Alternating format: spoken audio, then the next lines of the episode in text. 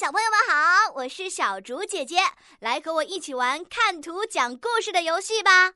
哦，这不是超级可爱的兔依依吗？它这是在哪里呢？手里拿着谁的小袜子呢？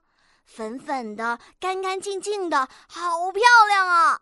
兔依依被好多好多的泡沫给包围着，好像一个小公主。那么接下来她要去做什么呢？亲爱的小朋友们，小竹姐姐要给你们发任务卡喽，请大家在故事当中加入短语“爱干净的兔依依”和短句“兔依依帮妈妈洗衣服”。小朋友们有信心完成这次任务吗？准备好的小朋友们可以先点击暂停播放按钮，然后到留言区大声讲出你的故事哦。